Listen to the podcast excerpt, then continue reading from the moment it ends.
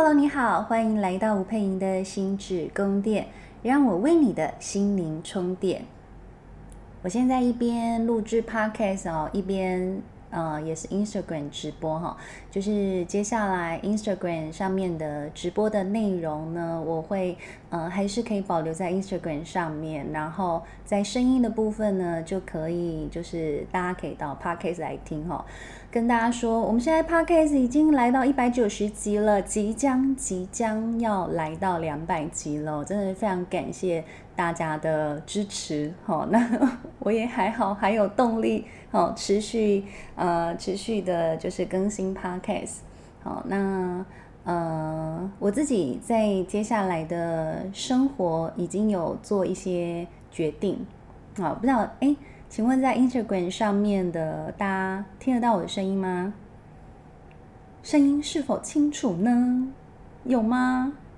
有没有声音呢？确认一下，大家是否都听得到声音？好，在接下来，我有一个蛮重要的决定哈，我会开始去呃录制更多的影片哈，我觉得这对我来说是呃蛮困难的一个决定哦，因为。呃，我会希望，如果我开始做这件事情，就能够比较长期的耕耘。那其实，呃，在自媒体的耕耘上面，我也花了大概九年的时间哈。不论是不断的书写啦，或或者是你们看到的有 podcast 啦，或者是嗯、各种就是图像懒人包等等的这些内容哦，我觉得就是。呃，就是制作这一些心灵成长的内容，哈，自我认识的内容，其实可以帮助到大家。对我来说，也是一个非常大的成长，哦，也真的是很感谢大家的追踪跟支持。啊，那今天呢，请问心理师主题，哈，我们今天呃很临时的决定要直播，因为不想要浪费今天去了单身行不行的这个妆发，我觉得他们很认真帮我用的妆发。对，但我们今天直播可能也不能太久哈，因为我明天早上呢一大早还有企业的演讲，好，所以就可能跟大家小小的聊一下哈。那我刚刚在发布直播讯息的时候，已经有就是伙伴哈，我们的那个网友们在上面留言给我，哦，他有想要问我的一些问题哈。这个应该是呃叫莉莉姆莉莉。哦，好，丽丽，好好，Anyway，我叫你丽丽好了。丽丽呢，这边她留了一个问题哦，我不晓得大家是不是有遇过。她说：“如何面对造谣生事的白目同事呢？”啊，我真的觉得这是一个超重要的问题哈，因为其实这就是职场人际关系。我们可以呃后退一点哈，我觉得变换另外一个角度去思考这件事。我会问大家的是，请问呢？你觉得什么样的人没有办法被造谣生事？你们在职场当中有没有遇过有一些人？你会发现，其实别人在后面就是对他指指点点，可是就是那个指指点点，或者是他被造谣这件事情，其实大部分的人都不相信。你有没有遇过这种人？好，最重要的是什么？是我们有没有办法做这样的人？也就是这一些造谣对这个当事人是没有效。最重要一件事情是你自己在职场关系当中的透明度到底够不够？所以有一些人容易被就是这种造谣给影响。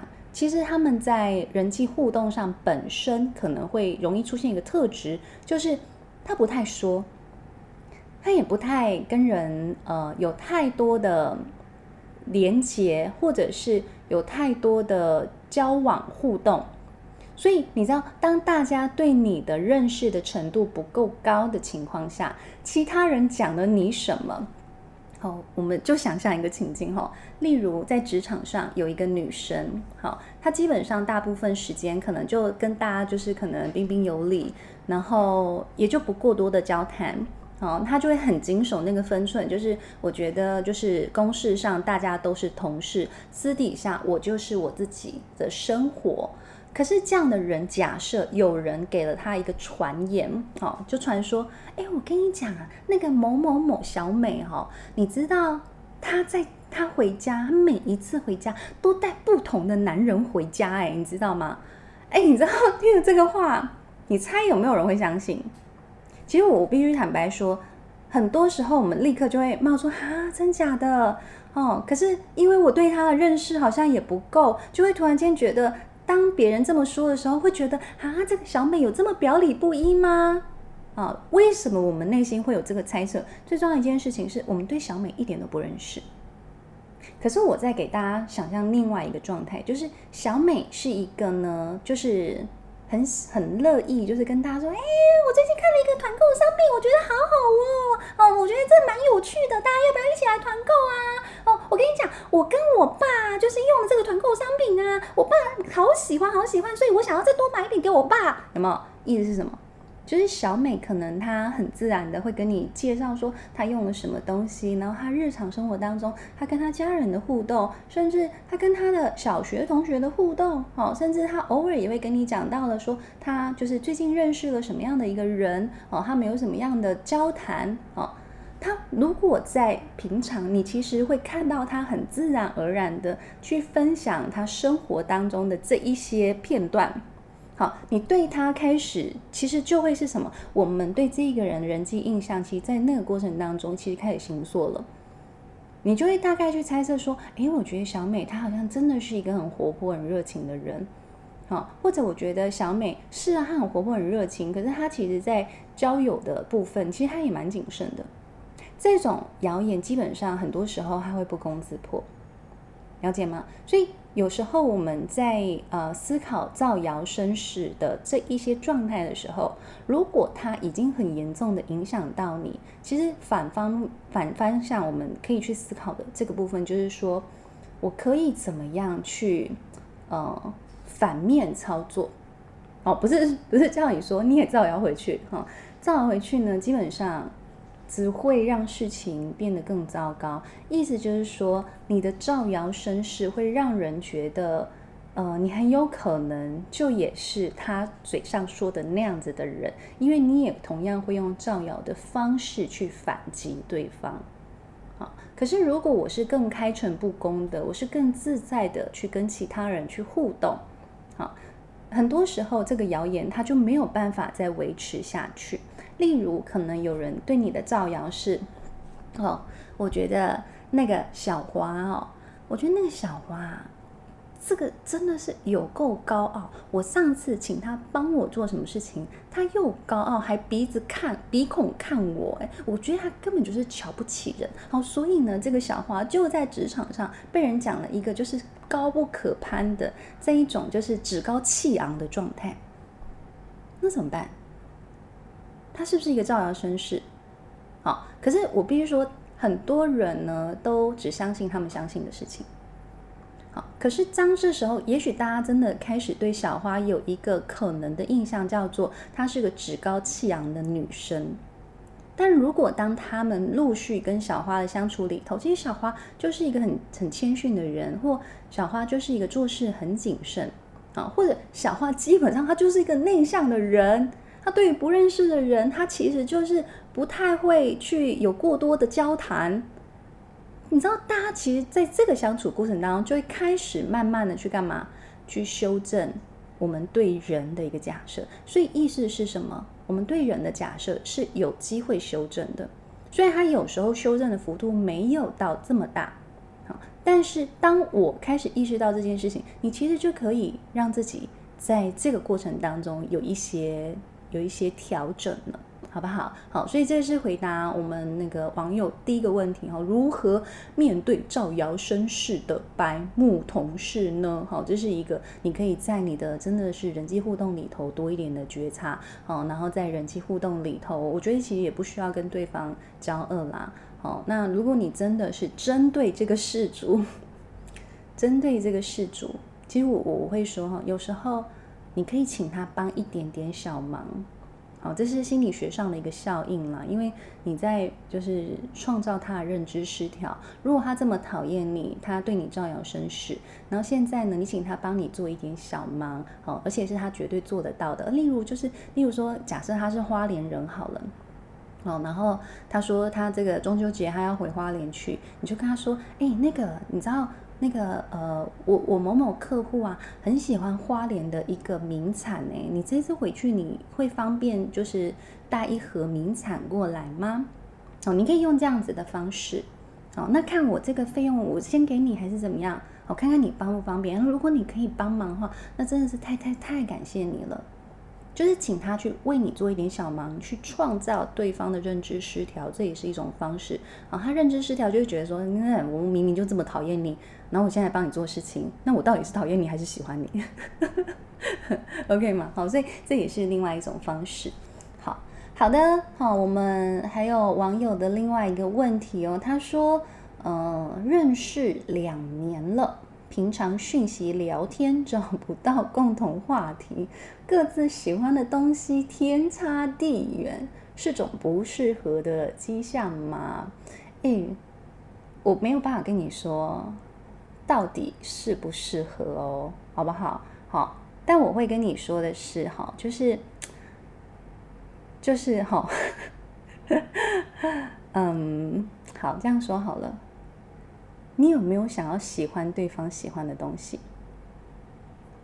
这是很重要一个问题。好，那你觉得当对方没有办法 enjoy 跟你一起喜欢，例如你，我我我最近也有一个学生跟我说，他很喜欢去看展。哦，他曾经有过另一半，就很不喜欢看展，就是看展是一个极度浪费时间的事情。然后那个不是你知道每一个展，就像我们假设说那个呃迪士尼的一百年的那个展览嘛，那喜欢看展的人就会在里面慢慢摸、慢慢看、慢慢看那个一笔一画哦，怎么勾勒出来那个整个历史的回顾，他们就觉得那个过程很有趣，然后去看到那个整个画风的改变，就觉得特别好玩。那可是对方就没有，对方觉得非常的浪费时间嘛，对不对？好，那这个时候你可以就重新去思考一件事情是，嗯、如果你喜欢的那个另一半，他没有办法去 share 你的共同兴趣的时候，你有没有办法在其他生活的面向里头，你找到呃欣赏对方跟 enjoy 跟对方互动的？这样子的时刻存在，我觉得这是一个很重要的问题。所以也就是说，并不是 always 你要有共同的话题或者是共同的兴趣，这段关系才走得下去。更重要的是，你要知道什么东西对你是最最最重要的。好吗？因为有些对你最重要的事情，可能是你希望在你生活当中有任何的触动跟悸动的时候，你很想要有人不断不断的跟你探讨，好，那样子的 brainstorming 也好，那样子的就是思想上的交流，对你而言是极大的一种幸福感。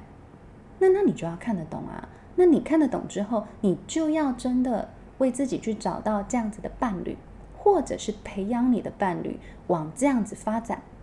如果你的伴侣没有想要被培养，如果你的伴侣就是没有想要 join 你的 interest，好，那你就 你就要自己好，真的，嗯，好好的思考一下。好，我们有人一直发送直播视讯的要求，你是想要跟我一起视讯是不是？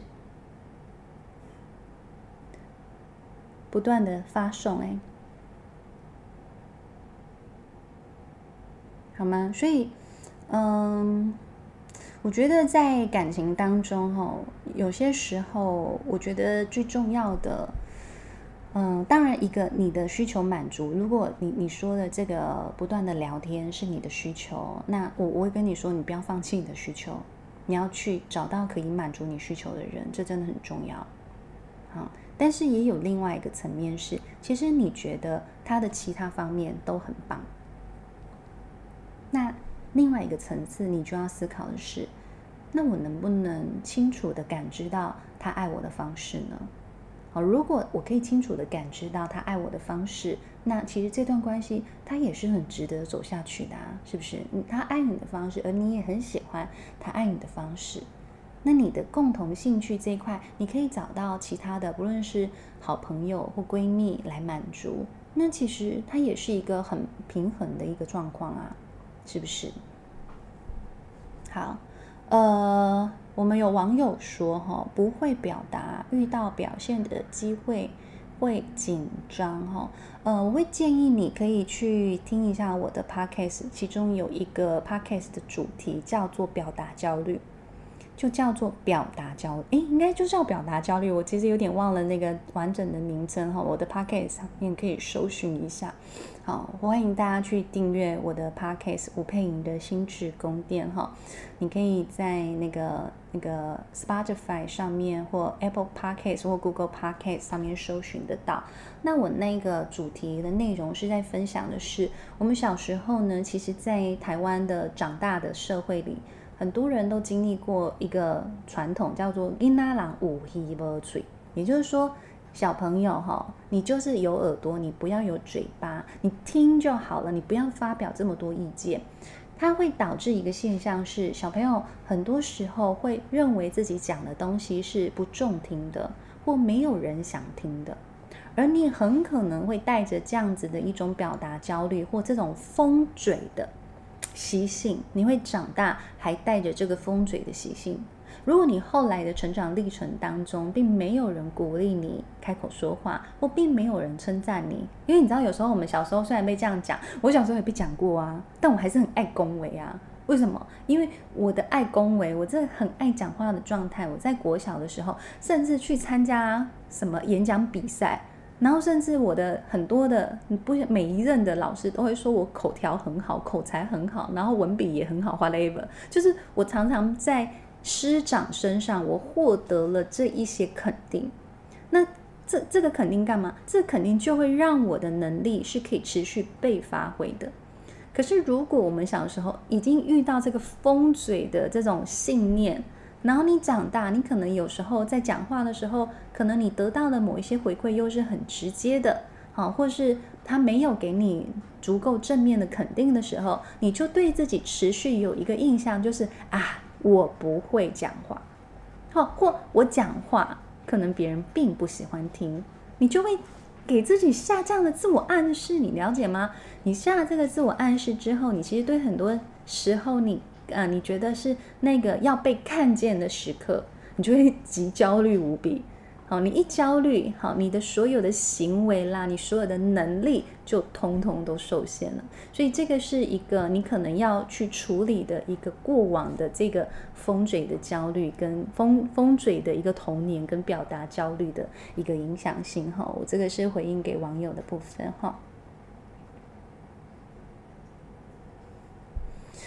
好，呃，我们这个问题哈、老师内心很缺乏自信和勇气，需要怎么克服呢？这个是一个你给自己来个三年的 project，好不好？他没有办法一下子我告诉你你怎么做你就做得到。好，缺乏自信跟勇气呢，是很多时候你非常不喜欢你自己，所以光是第一件事情，请你问自己的是：何以我这么不喜欢我自己？那请问我要做到什么样的程度，我才可以开始喜欢我自己呢？你不喜欢你自己，你的内在就没有力量。你内在没有力量，你对任何事情就充满了恐惧。那你不会有所谓的勇气。好，我们通常说一个有自信的人、勇敢的人，其实简单说就是什么？他内心没有这么多惶恐的人，没有这么多担心的人。哦，就像我那时候。我就觉得我我想要去旅行，人家就说：“嗨，怎么敢？”我心想说：“啊，我想旅行就想旅行啊，什么敢不敢？”好，其实我就会觉得说，这就是一个旅行，就是一个你规划、你多收集资讯，然后你去你体验当地的生活，其实就是一个这样的过程。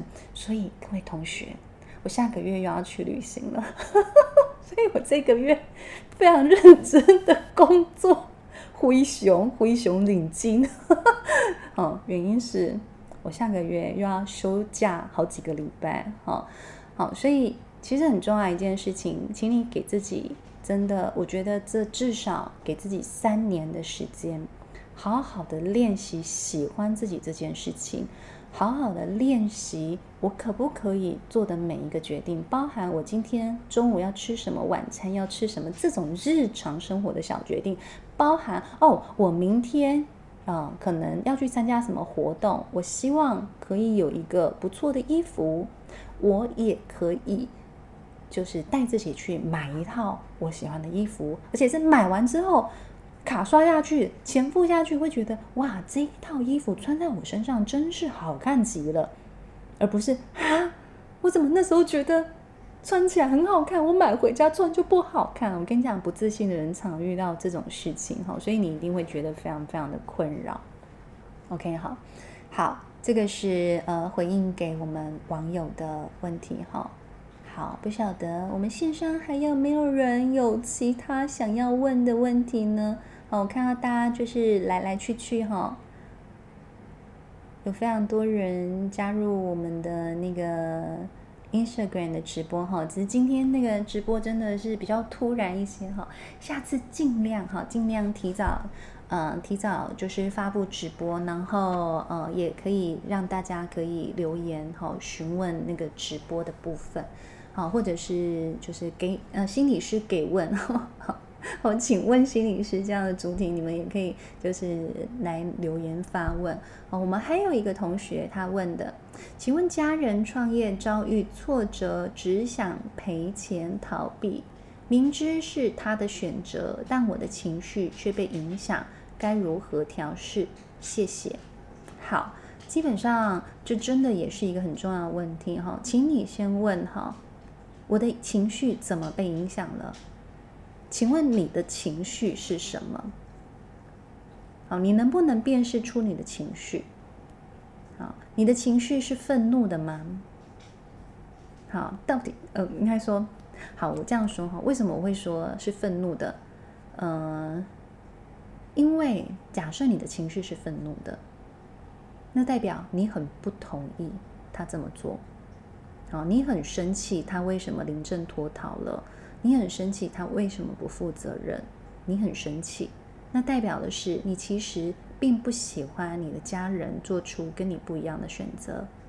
那更深的意涵，其实也在说明你并没有信任你家人的决定，你不同意你家人的决定，或者他有一个可能更隐含的讯息，在说明的是，我好像觉得。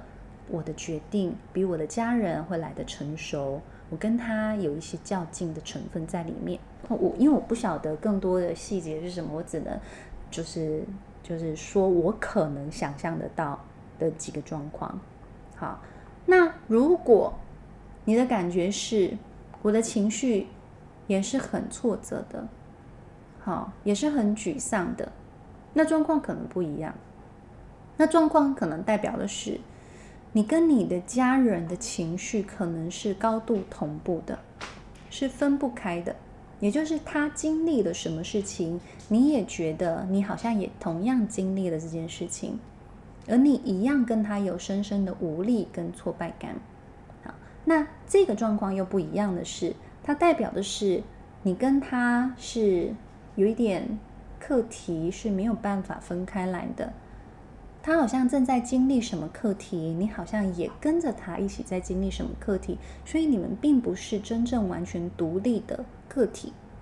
好，这个是一个很值得去思考的是，可以你们都是成年人，但是你们在经历他在经历他的，嗯，我我会觉得这有点像他自己人生的一个，呃，大事件也好，或危机也好，他正在用他的方式去处理他的危机，他也许。并没有来求助于你，啊，或者他并不想要带给你的负担，或者他不想被你骂，都有可能。所以他不想要跟你再讨论更多，而他选择了用这样的方式来阴影跟面对。好，那他可能就勾起了你非常非常多的情绪。好，但我我觉得这里头情绪实在太多太复杂了啦，因为因为也有可能你从小就是为他付出很多，你照顾他很多。但是长大成人之后，他却还是有很多小孩子的习性。你看得很生气，你看很不爽，好，或你看的可能有可能是就是就是会觉得哦，就是你到底什么时候才要长大等等的。好，好，有同学补充了，如果是焦虑的情绪呢？好，那不是我的问题，就突然有这个想法。呃，如果是焦虑的情绪哦，我觉得如果是焦虑的情绪。嗯，好，有一本书哈，叫《手足风险》。这个手足风险呢，他在讲的故事就是，有一天爸妈走了，会不会我的兄弟、我的手足就成为我的负担？好，因为在有一些家庭里头啊，就是父母都会常常灌输一些比较有能力的子女哈，说，哎，你之后要好好看顾你弟弟哦，知不知道哦？最常见的、最常听到都是这样，就是姐姐就是说啊，你能力比较好哦，啊，你分的家产不用这么多。那你弟弟比较就是啊，你就知道弟弟嘛，好，所以要多照顾弟弟啦，好，所以你知道有时候当你已经常被灌输这种观念，然后你遇到了你一个就是这种集众千宠爱于一身的弟弟，他还创业，然后他还落跑，那你就会整个人就是。就会真的情绪很复杂嘛，就是又生气啦，又焦虑啦，是啊，那你现在还没有一技之长，你现在还没有生存的，我们说 survival skill 好了，生存的能力也好，至少稳定收益也好，都没有，那是不是哪一天你老了，你病了，又是我的责任哦？你当然就会焦虑，好，所以很多时候可能是一个这样子的情绪啦，哦，那我会说，其实呃。你在这个家庭的部分，可能要开始真的学习界限。好，那在界限的部分，其实在我的著作里头，一个是关系界限嘛，然后一个是呃不愿放手的父母过度摄入的你，这两本书其实都在谈论的跟家庭有关的界限。我会建议你真的去好好的看一看，好，慢慢的去长出你自我的力量，慢慢的去理解家庭的结构。好，然后在你跟家人之间，哦，去好好的分离开来。有一些东西哈，不论是态度也好，金钱也好，可以有一些分离。哦，对你来说，你可能就会更看得清楚自己的情绪是怎么一回事了。OK 吗？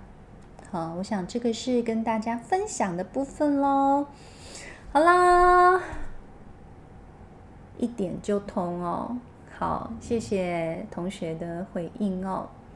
好，希望刚才的这几个问题的回答对大家有帮助。好，我下一次如果有那个请问心理师系列的直播哈，那就再提早跟大家公告喽。好，那如果大家有一些问题，你也可以先准备好，然后可以先在我们的问题框框里头回答哈。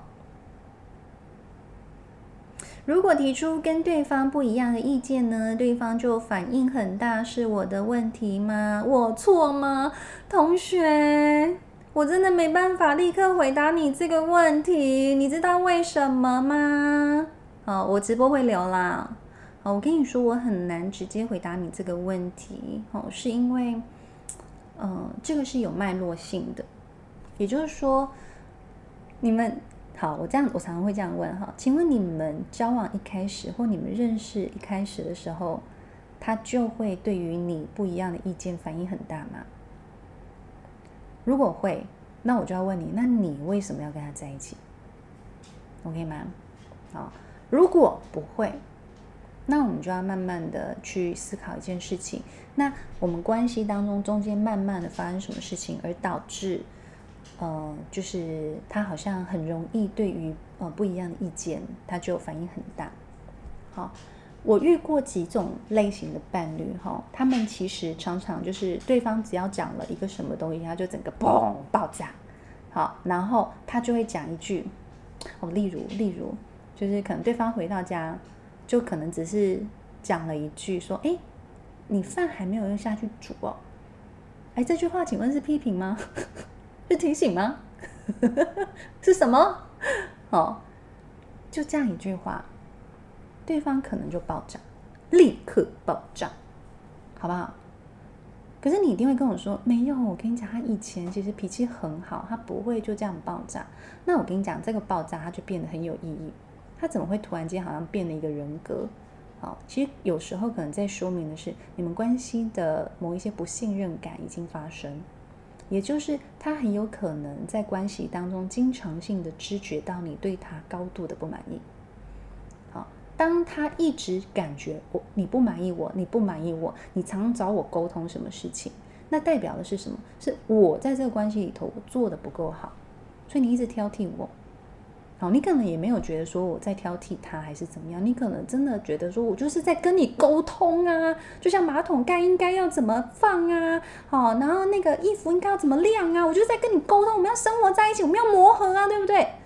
可是当对方他很长时间就是在这样的互动里，他其实心里就会真的会觉得他身上被打了很多叉叉，他有了一些受伤的反应。他之后呢，只要是他做了什么事情，你有一些反应，他的感觉就会是火冒三丈的。所以意味的是，我为什么我会说我没有办法直接回答你这个问题是，因为他有很长的关系脉络，你要去探讨。那么如果你们真的就是我刚刚讲的这个东西，那我告诉你，呃，你可能真的要花一点时间，去好好的厘清，对方是从什么时从什么时间点开始会觉得你讲话都是在反对他，好，会觉得你好像提出不同的意见就是在指责他，这是一个非常重要的对谈，因为他才有可能去修补对方对这段关系的信任。好，你到最后你会发现，为什么有很多人没话可说了？因为一讲就吵架，一讲就是对方就就是就踩到地雷了。原因是什么？就信任已经破裂啦。可是信任已经破裂，又不得不在一起的时候，他就会长成这样，就没什么话好聊啊。好，而且你叫他聊什么？呃，晚上要吃什么？哦，今天天气怎么样？你只聊一些五四三，你完全没有办法聊我对彼此的感受。这样的关系其实你会觉得是很让人不安的，而且是一点都不亲密的。好，这样了解这个概念哈。好，我看到后续很多人出现了哈，发型很美哈。好，我最近终于去烫头发了哦，因为嗯、呃，我我今年的发型做了非常非常大的尝试哈，就是。嗯、呃，有一个设计师就觉得我实在我的头发太黑了，所以他就建议我可以就是让我的头发做一些那个挑染，然后我也就真的做了这个尝试哈，然后。可是我我其实很不习惯挑染之后的发质哦，因为我真的就是习惯那种乌黑咕溜咕 咕咕溜咕溜这种黑黑亮亮，我很喜欢这种黑黑亮亮的那种发色跟发质，好，所以我的设计师就很了解我这个状态，就会说哈，那你就是还是等头发再长长一点哦，等那个就是那个呃染的地方慢慢退到下面，然后之后如果要烫，才不会整个头头发爆炸。好，然后所以我昨天呢去烫了头发。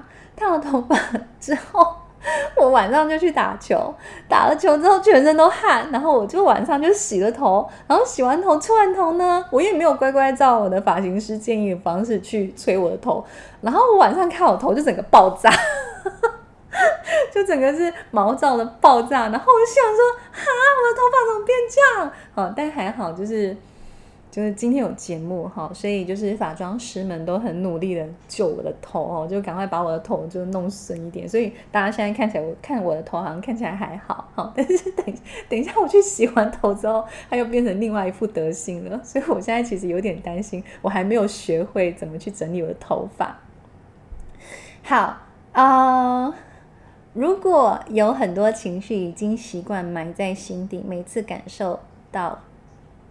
的时候都会很混乱，也不知道该如何说。好啊，那我觉得你可能要让自己定期的找一个你信任的人说。好，请不要小看这个情绪藏在心底的影响力。负面的情绪藏在心底，它会成为我们内在的暗能量。简单说，什么叫暗能量？就是你知道为什么有些人一天就可以做非常多事情，精力充沛。意思是，他内在可能没有什么太没有什么暗能量，而且他的生活可能很有希望感，很有方向感，很有幸福感，他就可以砰砰砰砰砰砰做非常非常多的事情。可是，一个情绪累积在心里，代表是什么？我常常对很多事情，我觉得很郁闷，我觉得很痛苦，我觉得很悲伤。这些情绪如果它没有被好好梳理，它会发生什么事情呢？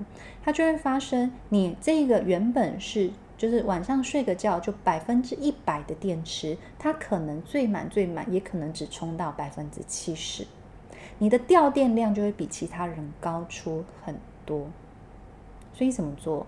第一个，承认跟面对你的情绪，好好看懂你的情绪。好好释放你的情绪，或找到一个专业的人陪你去梳理你的情绪。所以，请不要小看，真的不要小看，因为情绪的暗黑能量会让你少做很多事。你会对很多事情力不从心，所以这个是情绪的杀伤力啊。可是情绪它也有很重要的功能。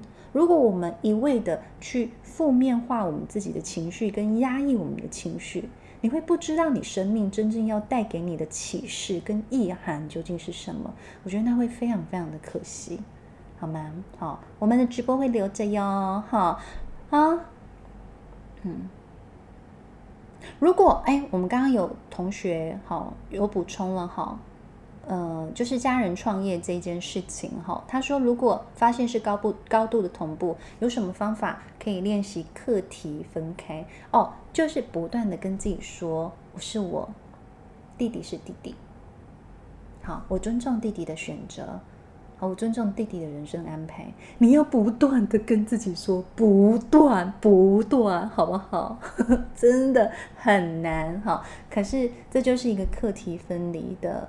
过程哈，我就算弟弟他现在挫折，他现在痛苦，我也尊重他为他人生所做的选择，而我相信上天会带给弟弟一个更好的安排，或适合他的安排，你知道吗？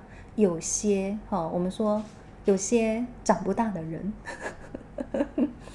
长不大的孩子，他人生就是要经历重大挫折，他才长得大。好，大概类似是这个概念了。好，好，OK，好啦。